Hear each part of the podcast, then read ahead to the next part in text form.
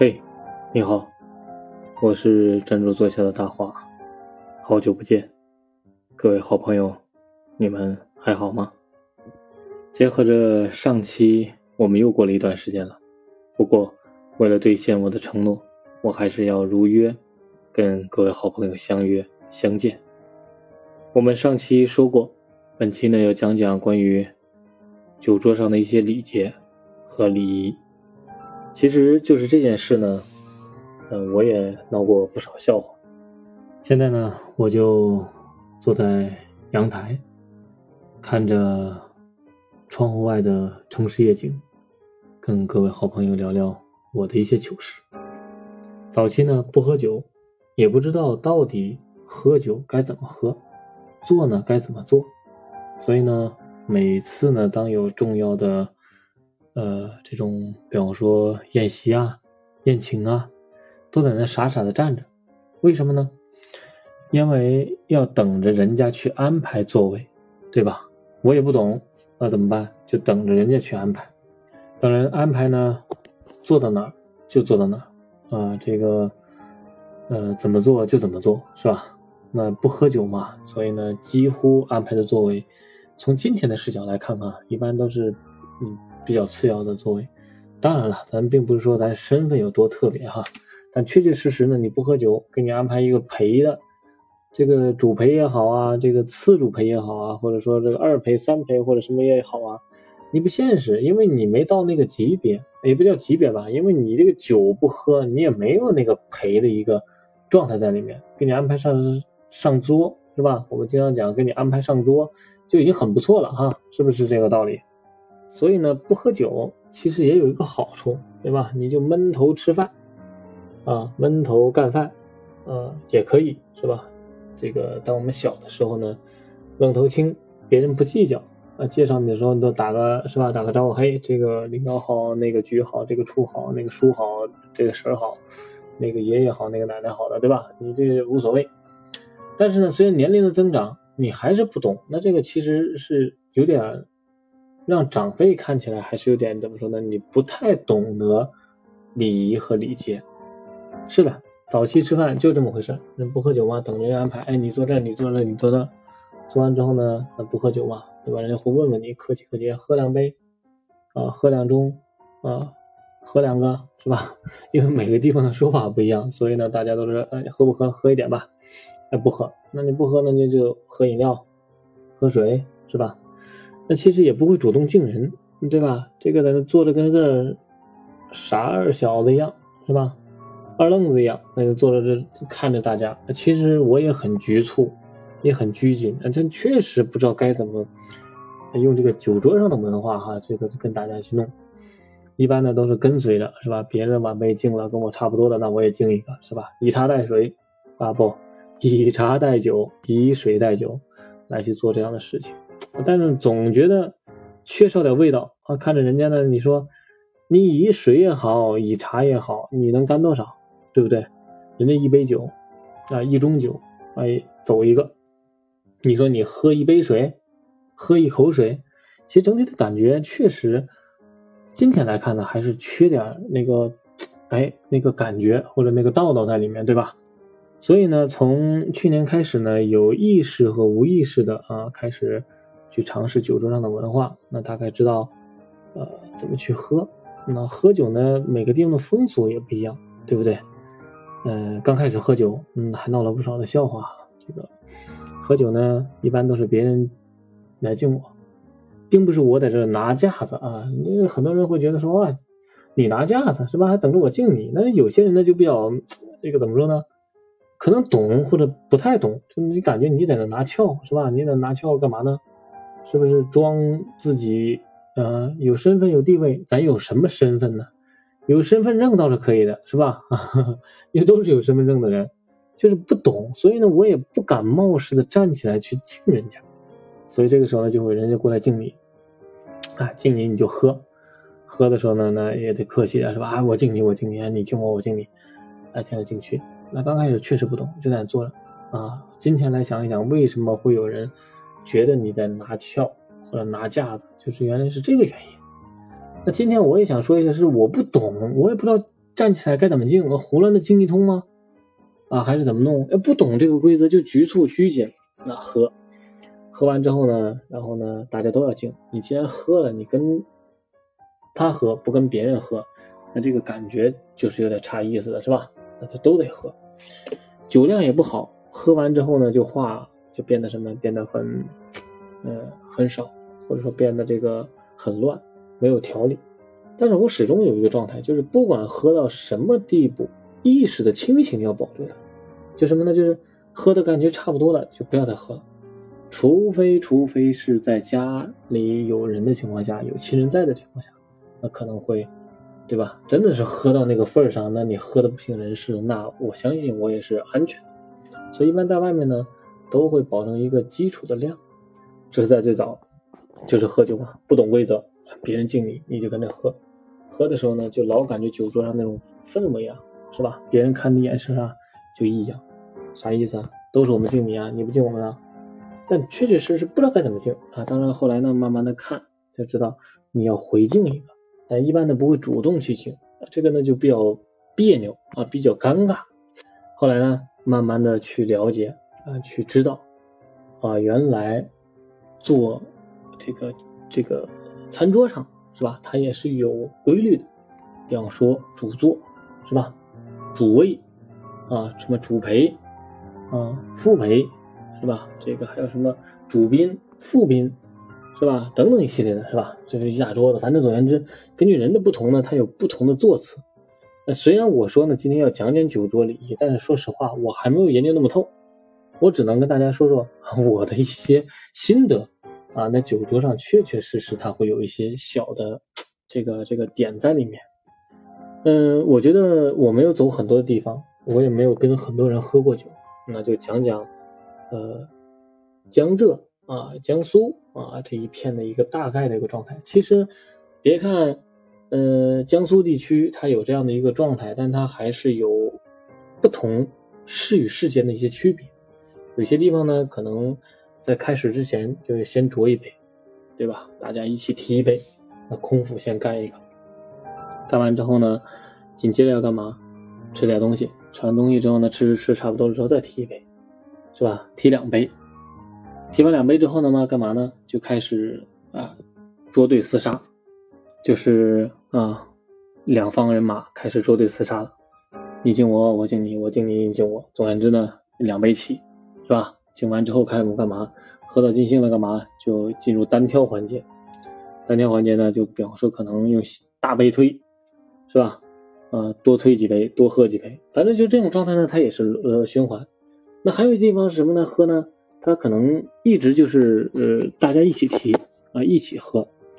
比方说啊，先吃啊，大家开动，动完之后呢，喝一杯，喝完这一杯呢，再提一杯，啊，喝完之后呢，再吃，再提一杯，啊，提完之后开始大家哎，捉对厮杀，啊，对吧？捉对厮杀，捉对厮杀完了之后呢，会进入到一些比方说更有意思的环节，是吧？下属敬领导，晚辈敬长辈。是吧？长辈回敬啊，领导回敬，那就大概又轮到这样一个一个一个循环里面。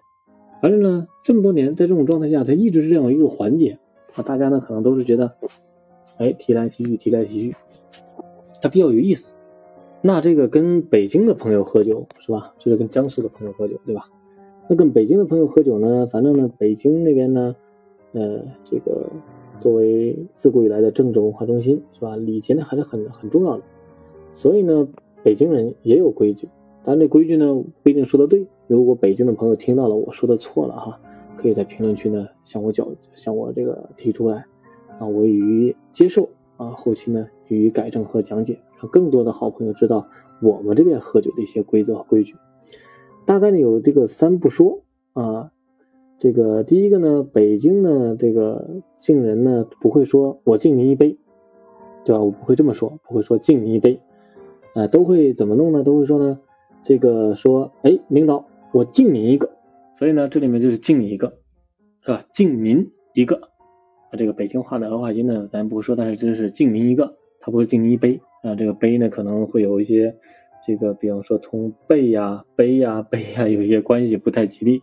当说完之后呢，后面还要加一句吉利话，比方说，领导，我敬您一个，祝您呢身体健康啊，万事如意。就是呢，在敬的后面呢，一定要加上一句吉利话，这样子呢，看起来呢，哎，就比较完整，对吧？比方说，我领导，我敬您一个，祝您身体健康啊，万事如意啊，这样的状态，它是一个完整的部分来组成的。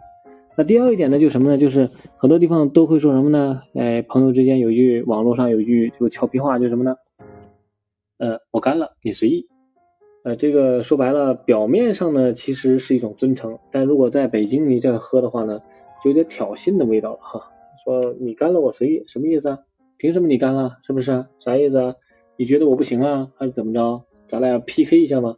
哎，其实不是这样的一个状态，就感觉呢就可能是在叫板。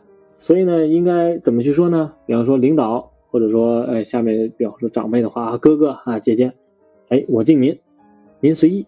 咱慢慢喝，把话呢说到啊敬礼，就是说到透彻一些可以。比方说，我敬您，您随意，咱慢慢喝。哎，这个意思就什么意思呢？虽然我让你随意啊，但是咱还是慢慢喝。在这个过程中呢，我体谅了你，但同时也说了啊，咱慢慢喝，对吧？还有呢，呃，这个在很多地方都会这么说，是吧？喝酒的时候，咱咱哥俩怎么着？咱哥俩走一个。哎，走一个呢？其实，呃，在北京这种状态里说呢，走啊，其实不太好，是吧？有点这个，呃，怎么说呢？晦气。所以呢，一般怎么说呢？都是兄弟啊，咱喝一个，对吧？兄弟，咱喝一个。哎，感觉这样整起来就是相对来说洒脱一点，是吧？然后呢，也比较啊，怎么说？有点这种生活气息和符合当地人的一个特色。这就是我们北京人啊，这个地方呢比较有特色的一点，说的不对，欢迎朋友们在评论区批评指正。那咱河南呢，呃，大家都知道啊，跟河南的朋友喝酒呢，就是呃劝酒呢，那是嗯，真的是名副其实啊。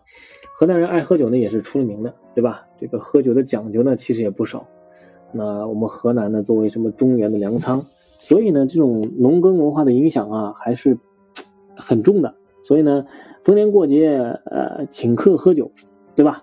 酒桌上的这种礼仪呢，这个非常的注重，同时呢，座次也很注重。酒桌上有主次宾客、长幼之分的，那是一点都不能马虎的。所以呢，就是你要去这边做客，就听当地人安排就可以，对吧？啊，千万千万不要做错了，对不对？哎，比方说你自己不清楚，你去的时候，你就让当地朋友给安排，啊，或者说什么呢？等其他人都入座了，再看自己怎么做，这就是最好最好的一个状态。河南人的这个座次啊，其实都讲究了，对吧？主要是干嘛呢？就是为了把客人陪高兴。哎，这个此外呢，酒桌上呢还要注重这种夹菜的节奏啊，一般呢都会按年龄的较大的长辈或者领导啊来去陪客。啊，每夹过一菜之后呢，就把筷子呢要放在桌子上，对吧？喝几杯酒，说会话。啊，再拿起筷子，让这个客人吃菜。而且而且这一筷子一定是主宾夹的，啊，一般人不能随便乱动，啊，谁乱动呢就不守规矩，也不地道，对吧？反正当地呢这规则是比较那啥的，是比较呃重的。河南呢劝酒呢也是比较有名的，对吧？在河南可能有个不成文的规矩，如果河南的朋友听到了哈，我说的不准，那也可以来批评指正，在评论区。若是有外地的朋友来呢，不喝白酒啊，是显示不出我们河南人的热情，对吧？白酒如果我喝不够啊，客人没有喝到，就说明还没有尽到地主之谊。所以呢，这个我们河南的朋友呢，招待朋友啊，就这方式呢非常讲究啊，非常注重这种礼节啊。所以呢，如果你不了解这些礼节呢，可能会产生一些不必要的误会，对吧？那我们再往北走走啊，就跟我们的东北的朋友喝酒。那其实跟东北人呢喝酒呢还是比较豪爽的，对吧？东北那种性格也是比较豪爽的。但是呢，只要你跟我们东北的朋友啊一坐到一起，啊，就有两种选择。第一种呢，就声称自己不会喝啊，你就打死都不会喝，一口都不喝，从头到尾都不要喝啊。就什么呢？你这种不喝酒无所谓，对吧？喝不喝就无所谓了，是吧？再一种就是什么呢？做好不省人事的思想准备。东北人酒桌呢一摆啊，没有个三五个小时下不来的，就干嘛呢？边吃边喝边聊。我们说的是这种正常的朋友接待啊，不要叫商务宴请，或者说这种工作餐，那你这个没吃没赏的，那肯定不现实，对吧？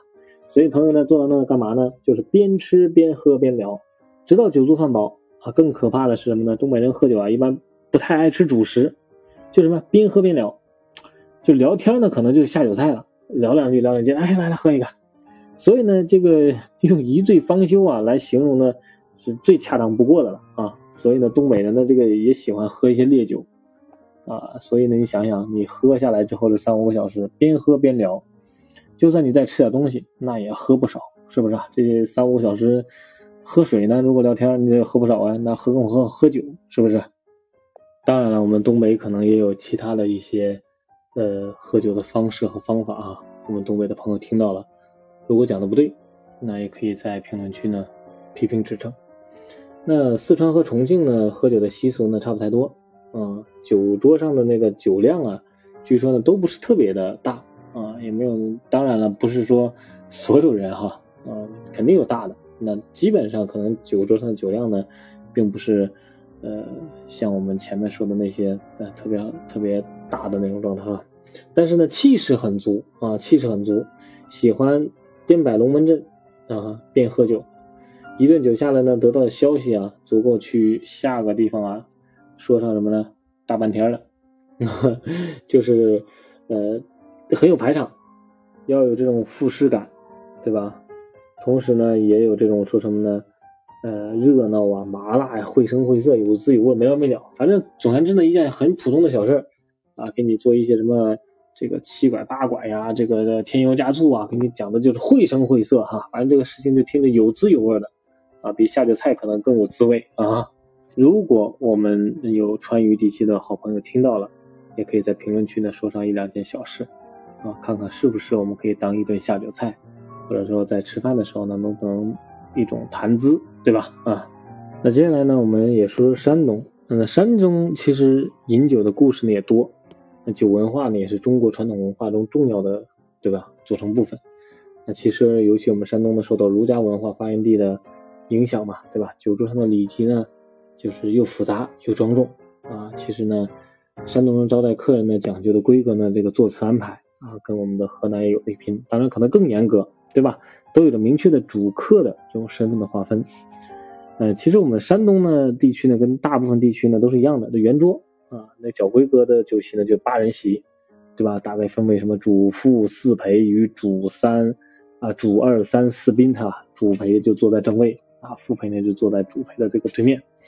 这个落座之后呢，就还有一套这个敬酒的规矩啊。那大就大概是什么呢？常见的呢就有什么三二一敬酒方式，就所谓的主陪呢敬三次，复陪呢敬两次，复陪之后的敬酒呢敬一次，三二一结束之后呢就是四陪敬酒，其他人随意，对吧？所以呢，这种敬酒的方式，你可以想想这这一圈下来你得喝多少啊？山东人还有呢就是六顺七次的喝酒方式，那这个蕴含的这个什么？自扫门前雪。啊，发达高升的意思啊，寓意吉祥，也是山东人的饮酒的一个习惯啊。规矩呢确实多，所以呢，这个呃，你们去的时候呢，就可以感受到我们山东朋友的这种是吧？哎，呃，这个酒文化也能感受到博大精深的一种状态。如果我们有山东的朋友，你听到了，可以把家乡的喝酒的方式，或者是你遇到喝酒的这种趣事，啊，也可以跟我们说一说啊。再往。南边走一走，到我们的广东是吧？广东呢，其实，呃，最出名的就是万物皆可煲，就是我们的煲汤文化，对吧？当然了，这个不过在白酒方面，相较于我们的山东啊、河南的朋友啊，那可能广东人喝酒呢就没有那么多的规矩。仔细来看呢，广东人喝酒呢还相对来说比较佛系，对吧？这一点呢，其实跟我们之前呢还相反一些，他们喝酒呢比较随意，也不会固定喝什么酒。当然呢，这高规格的招待、高规格的状态呢，他们也会选择这种大品牌，是吧？呃，知名度高的东这个酒酒品来弄，那也不会指定一次性喝多少，这个全凭自个的意愿，啊，更不会有劝酒一说。嗯，你高兴呢，你随意你就多喝点；你说不想喝呢，他们也不太强求，对吧？反正总而言之呢，呃，就是比较随性、随意。甚至喝酒前呢，他们还问会问问你，哎，你能不能喝呀？对不对？以前喝没喝过呀？对不对？要不要开车呀？就整体的感觉就是什么？哎，很贴心。所以呢，这种广东人独具的这种南方的委，嗯，就婉约呀，和儒雅，哎，其实真的跟我们的北方朋友是各有千秋的。当然了，无论是哪一方，我们都知道它都是独一无二的。那我们再说一个地儿，那就是贵州。大家众所周知的贵州的酱酒是吧？啊，好酒出贵州，啊，这个酱酒也是闻名中外，对不对？这个贵州呢，除了酿酒厉害之外呢，喝酒呢也是厉害，呃，酒量估计也排到了全国的前列啊，估计是。所以呢，我们跟贵州的这个朋友喝呢，其实有一个部分就是贵州的女人呢，这个酒量呢丝毫不逊于男人，啊，这个是很重要的一个环节。如果大街上随便你叫了一个当地的一个女孩子姑娘，哎，一斤白酒都不叫事儿，对吧？所以呢，这个也和当地还有个什么呢？嗯。热情好客啊，淳风淳朴的这个民风呢，估计也有一定的关系。如果你和贵州的朋友一起喝酒呢，这个在酒席上喝酒，那认认真真的喝，劝酒呢也实实在在的劝。他们这个喝酒的功夫和劝酒的套路呢，这个怎么说呢？可以用闻风丧胆来去形容哈。当然了，很多外地的朋友在和这个呃贵州的朋友喝酒的时候呢，真的多少是有点招架不住的，嗯，所以呢，他们。一般喝酒呢，还会唱上几首当地的民歌啊，以表示这种愉悦和热情。除此之外呢，贵州人喝酒啊还讲究这个度数，度数太低的酒呢，他们不感兴趣啊，没个五十度、五十二度是吧？那都不叫酒啊。总之，上了你贵州朋友的酒桌呀，你能顺顺利利的离开酒桌，就会认为什么呢？他们招待的一点都不周到啊。不过呢，如果确实喝不了的话呢，你可以提前表明自己的态度啊。哎，这个大家也不会特别强求，但是呢，他们劝酒的初衷啊，确确实实就是热情好客的表现并没有恶意，是吧？为难你啊，这个是不存在的哈。所以呢，如果有贵州的朋友，或者说你跟贵州的朋友喝过酒，去过当地喝过酒啊，遇到的一些小的好玩的事情啊，也欢迎在评论区写出来，我们呢一起分享一下，大家也图个乐呵，是吧？那前一段时间呢，我跟嗯。甘肃甘肃甘肃的一个朋友啊，甘肃的一个朋友这个聊天，他说他们当地喝酒呢，如果你去家里面，这个长辈呢就会端出一个托盘，托盘呢就放那种小的酒盅，对吧？倒上八杯、十二杯或者十六杯，让你喝。比方说，呃，对方的呃爸爸妈妈端出来，那如果家里还有奶奶的话，奶奶再端出来，比方说再端出十二杯、十六杯、十八杯，啊，总之就这样一轮下来，你还没。开始呢，你这十几杯酒就下肚了。如果酒量不好的的话，其实整个的招待就，对吧？你可能别说菜了，很多地方经常说让你见不到热菜，那可能你连饭桌都见不到，那就已经倒下了。所以呢，每个地方的这个酒的风土人情啊，也是很有特点的。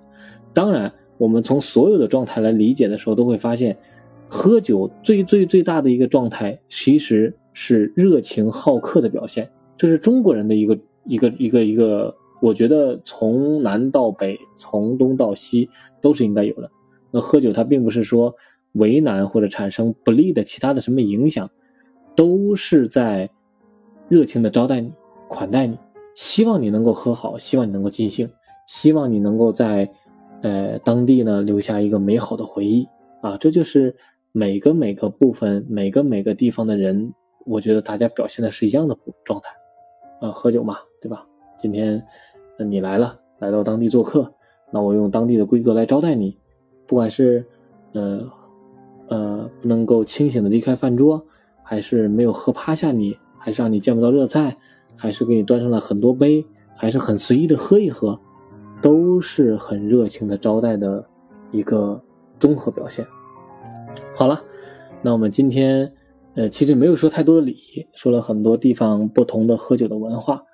呃，如果你有关于喝酒的一些趣事，或者说我在之前讲的各个地方的好朋友喝酒的不同的状态，如果不对的话，欢迎你在评论区啊留言批评指正。那我们也会在后面及时的再调整，让更多的朋友知道当地的喝酒文化。好了，我们今天就聊到这里。我们下期见，再见。